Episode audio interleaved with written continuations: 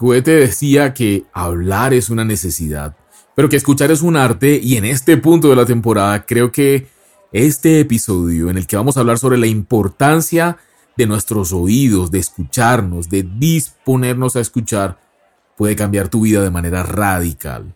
Hola, yo soy Rubén y esto es Irracional, la plataforma en la que hablamos de las cosas que para el mundo son una completa locura. Durante esta temporada 18 hemos estado estudiando un pasaje lleno de secretos increíbles que es Marcos capítulo 8, versículos 17 al 21. Pero hoy nos vamos a concentrar en el versículo 18 que dice, tienen ojos pero no ven, tienen oídos pero no oyen, ¿acaso ya no se acuerdan? Y por el título del episodio ya podrás ir viendo que nos vamos a enfocar en descubrir cómo es posible que tengamos oídos, pero que en realidad no estemos escuchando. Así que comencemos. La escucha no es un proceso que ocurre naturalmente, sino que más bien es el resultado de una elección, es una decisión consciente. Básicamente porque todos podemos tomar la decisión consciente de no escuchar. Muchas teorías explican que para tener una comunicación asertiva, efectiva, es mucho más importante disponerse a escuchar que el mismo hecho de hablar. Y como siempre, nos fuimos a la Biblia a verificar este dato y encontramos muchas cosas muy poderosas que de verdad le pido a Dios que sean reveladas en este momento a tu corazón, que te dispongas precisamente a escuchar para que tu vida y sobre todo tu forma de comunicarte con Dios sea transformada. Lo primero que debemos tener presente es que tenemos unos oídos espirituales y lo que escuchamos a través de esos oídos espirituales termina siendo muy importante y determinando nuestra manera de vivir, nuestra manera de actuar. Eso afecta todas nuestras vidas. De hecho, me impacta lo que muchas personas que han intentado suicidarse dicen sobre la voz que escuchan y que los lleva a atentar contra su vida. Hay muchas personas que están completamente confundidas en este momento. Tal vez tú que me escuchas, hay muchas voces que tratan de ganar terreno en tu corazón. Esto es una lucha, esto es una guerra realmente. Son pensamientos propios o pensamientos del enemigo y cómo identificar, cómo abrir los oídos a la voz correcta, pues lo más importante es que tú sepas que si tú quieres escuchar la voz de Dios, si tú quieres saber cuál es el camino, por dónde tienes que meterte para tal o cual decisión, proyecto, inversión, solución, y saber si lo que estás escuchando es lo correcto, pues lo más importante es que sepas y te tranquilices un poco que Jesús dijo, mis ovejas oyen mi voz y me siguen. No siguen, no escuchan, no le ponen atención a las voces extrañas. Entonces no es un acto del esfuerzo natural, simplemente es una disposición, como lo vamos a ir viendo en este episodio, que tenemos que tener para intimar con Dios y comenzar a escuchar su voz de manera tranquila, sin presiones y sin afanes. Y este episodio es para eso, para ti que estás un poco cargado, cargada con con, alguna situación y quieres una respuesta, quieres una, una, una solución, quieres una orientación. Esta es una de las promesas más grandes de Dios, la orientación, la guía espiritual, que es producto de algo, de una relación personal, de una relación personal. Por eso en repetidas ocasiones hemos dicho que el campo espiritual es mucho más importante y más real que cualquier cosa que nosotros vemos. Y por supuesto, todo lo que pasa espiritualmente tiene efectos en lo natural y viceversa. Por eso es importante comenzar a identificar, discernir qué es lo que escuchamos. Y no andar simplemente por el mundo como borregos, sin detenernos a pensar por un segundo de dónde vienen precisamente esas voces, con qué estoy alimentando mi corazón. De hecho, el libro de Proverbios capítulo 1 versículo 33 dice, pero los que me oyen vivirán tranquilos, sin sobresaltos ni temor de ningún mal. Puedes ver entonces a lo que se refiere todo este tema de oír, es muy importante. Nos lleva a prestar mucha atención, es delicado. Entonces, sin duda, el oír más importante es el que se desarrolla en la intimidad con Dios, en esa relación que construimos con Él. Como te dije hace un momento, ¿y por qué esto es importante? Te preguntarás. Porque cuando conocemos a Dios, cuando sabemos cuál es su carácter, cuando estemos más conscientes de su presencia en nuestra vida, cuando sepamos cómo habla Dios a través de la Biblia, qué cosas dice, pues vamos a estar más tranquilos y vamos a poder identificar mucho mejor la voz correcta. Meditar en la palabra de Dios de manera constante y tener siempre la palabra en la mente es precisamente lo que va a permitir que encuentres respuestas donde antes no tenías. Soluciones que antes no encontrabas, caminos que antes para ti no existían, puertas cerradas y sobre todo una paz, una tranquilidad que sobrepasa todo entendimiento. Es una paz sobrenatural. De hecho, es Dios mismo quien nos abre ese oído espiritual. La Biblia dice en el, en el Evangelio de Lucas capítulo 24, versículo 25, en que Jesús, una vez resucitado con los discípulos, se les presentó, entonces les abrió el entendimiento para que pudieran comprender las escrituras. Jesús nos abre el entendimiento para poder comprender las escrituras. En este pasaje se ve claramente que Jesús les abrió la mente, los oídos a los discípulos para que pudieran entender lo que estaba escrito en la palabra desde el Antiguo Testamento. Dice la palabra que desde lo que estaba en Génesis, desde lo que escribió Moisés, que fueron los primeros cinco libros de la palabra, de la Biblia, para que él, Jesús, resucitado, les pudiera dar a entender lo que se había profetizado de él desde el principio.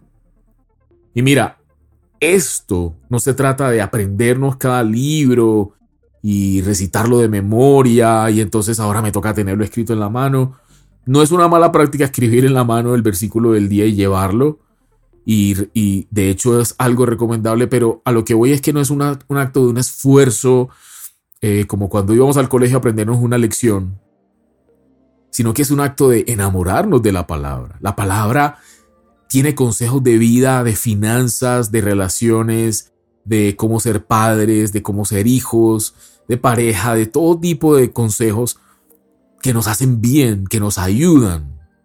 Y hacernos preguntas y hacerle preguntas a Dios sobre algo que leemos y que no entendemos, créeme que es algo transformador y va a transformar tu vida. Entonces no se trata de memorizar por memorizar y repetir, es algo, es un acto consciente, es algo de interiorizar, de utilizar además, es una herramienta que nos, que nos proporciona la palabra. Dice la palabra, dice la misma Biblia que sus palabras son escudo, eso decía David en Salmos. Sus palabras son un escudo, entonces cuando venga una mala situación, digamos que has recibido una promesa de parte de Dios y sabes que esa promesa es tuya y simplemente te saltó a la vista y tú, tú la leíste en la palabra y dijiste, esto es mío. Lo entiendo, esto es mío, me apropio de esto porque así es, es por fe y es para los que arrebatan. Y en algún momento alguien te dice que no lo vas a lograr o que em, te dice algo contrario o un pensamiento llega y te trata de desanimar. Tú tienes que utilizar esa palabra. Tú tienes que con la misma palabra revertir el efecto y siempre acordarte de cómo Jesús venció la tentación de Satanás en el desierto. Fue con la misma Biblia. Y el diablo no le citó el capítulo de la telenovela, le citó la Biblia, le se la citó mal citada, tratando de torcer las palabras, pero la habló con la verdad mal utilizada. Y le contestó Jesús con la verdad, con la palabra, es tu arma, es nuestra arma para todos los días. Por ejemplo, si te sientes eh, enfermo o enferma y leíste que por sus llagas, por las heridas de Jesús, ya estamos curados, es precisamente esa la palabra que sale de tu boca en tu defensa. Para que no tengas miedo, para que sin importar que aún sigas sintiendo los síntomas, comiences a atacar y a revertir esos síntomas día tras día, poco a poco, hasta que veas el rompimiento o hasta que veas la solución o la sanidad en esa área de tu vida. Entonces, son herramientas que tenemos que ir conociendo y adoptando para poder enfrentar cada batalla, cada día, cada momento, cada situación. Y con esto me refiero tanto a los buenos momentos como a los malos momentos, porque en los buenos sí que necesitaremos sabiduría para no retroceder. Entonces cuando te acercas a Dios y dispones tu espíritu, tu corazón, tu mente para escucharle, te das cuenta de que su voz es una voz que nunca va a contradecir la Biblia. Es una voz que no afana. Es una voz que es tranquila, es apacible, es un susurro porque Él está cerca no produce estrés, no produce miedo, no te afana, no te empuja. Y por supuesto es una voz que nos lleva a la fe, se adquiere, se escucha por fe y la obedecemos por fe. Aquí te voy a leer algunas de las cosas que es entre muchas otras que dice la palabra de Dios acerca del oír. En el capítulo 2 de Proverbios, del versículo 2 al 6, por ejemplo, encontramos lo siguiente. Si tu oído está atento a la sabiduría e inclinas tu corazón a la prudencia, si pides la ayuda de la inteligencia y llamas a gritos a la prudencia, si la buscas como a la plata y la rebuscas como a un tesoro, entonces sabrás lo que es temer al Señor y hallarás el conocimiento de Dios, porque el Señor da la sabiduría, de sus labios brota conocimiento e inteligencia. Yo te recomiendo que escuches nuestro episodio llamado El misterio de la sabiduría, para que puedas profundizar más sobre este tema de la sabiduría que es vital, es apasionante para nuestras vidas. Otro, en Romanos capítulo 10, versículo 17, encontramos que la fe viene como resultado de oír el mensaje y el mensaje que se oye es la palabra de Cristo. La fe viene por el oír, o sea que si tú tienes miedo en una situación, si tú quieres eh, aventurarte en una nueva empresa, un nuevo negocio, una nueva inversión, una solución para una situación particular con eh, tus hijos, por ejemplo, debes entender que para crecer en valentía, en fe, en, en seguridad, en confianza, lo primero que tienes que hacer es inclinar tu oído a la sabiduría, es decir, escuchar la palabra. De ahí proviene la fe. la fe no viene porque tú decidas tener fe. La, fe no viene de porque tú tomas, tú eres una persona que sabe escuchar y simplemente escuchas y te encanta escuchar y eres consciente que tienes dos orejas y una sola boca. La fe viene por el oír y el oír la palabra del Señor. Entonces, entender, comprender, tener mayor revelación implica escuchar cada vez más su palabra y bueno, lo puedes hacer de muchas formas. Escuchando predicaciones de personas que tengan a Cristo como el epicentro, como el, como, el, como la, el eje vertical de la, del mensaje. O en podcasts como este. Incluso leer la Biblia en voz alta es una gran manera de hacerlo. Esto te va a llevar a mantener una mejor y más constante relación con Dios. Mira, entre más tú busques del Señor, dice la palabra que Él se deja encontrar. Él se deja encontrar, este es el tiempo de buscarlo, Él se deja encontrar, por supuesto encontrarlo es por fe.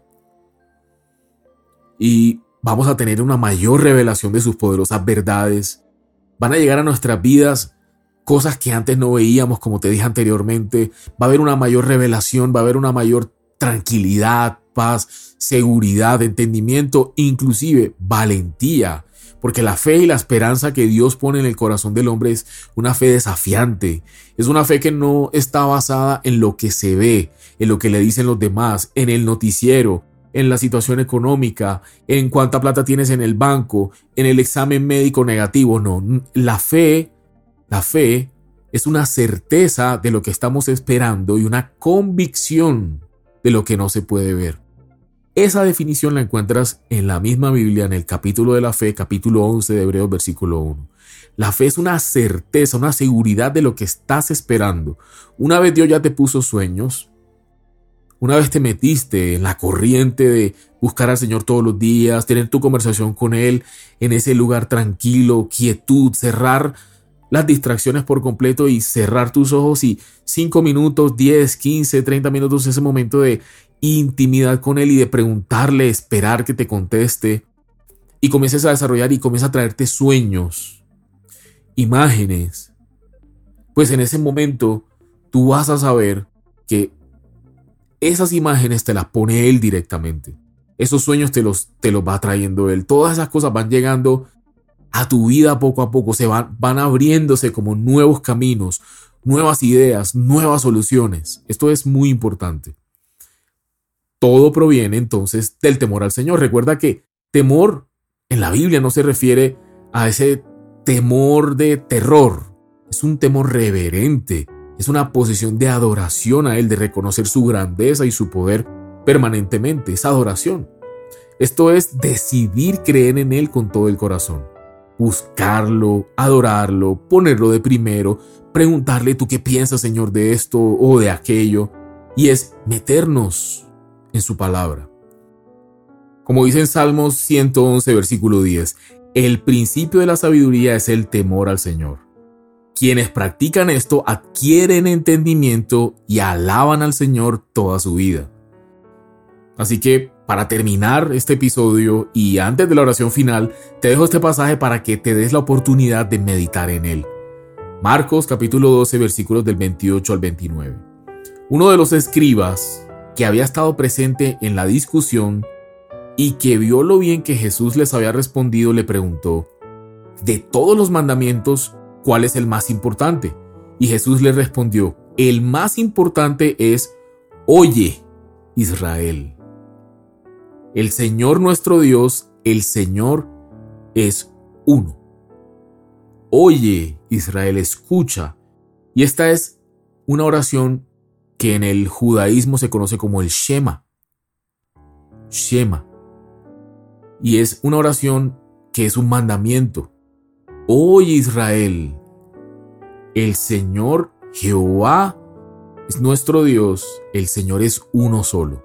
La importancia de escuchar. Si quieres un cambio en tu vida, si sientes que ya no das más y sobre todo si quieres comenzar a escuchar la voz de Dios, y dejar de escuchar las voces que te han mentido toda tu vida, te invito a que repitas después de mí. Padre, yo te doy gracias por esta oportunidad de estar vivo. Gracias por tu palabra. Yo te pido que entres a mi vida y la cambies por completo. Yo reconozco que Jesús murió por todos nosotros en la cruz y que resucitó al tercer día. Te pido que perdones mis pecados, acepto tu perdón Gracias por hacerme tu hijo en el nombre de Jesús. Amén. Si hiciste esta oración por primera vez, nos gustaría conocer tu testimonio. Escríbenos a vidairracional.gmail.com al correo o a nuestro Instagram irracional.co irracional.co. Nos vemos la próxima semana si Dios permite. Chao. Hey, únete a nosotros y revoluciona tu vida. Apasionate por la verdad. Te esperamos en un próximo episodio. Comparte este contenido y búscanos en redes sociales como irracional.co. Muévete contra la corriente. Irracional Podcast es producido por Grupo Fine en la ciudad de Medellín.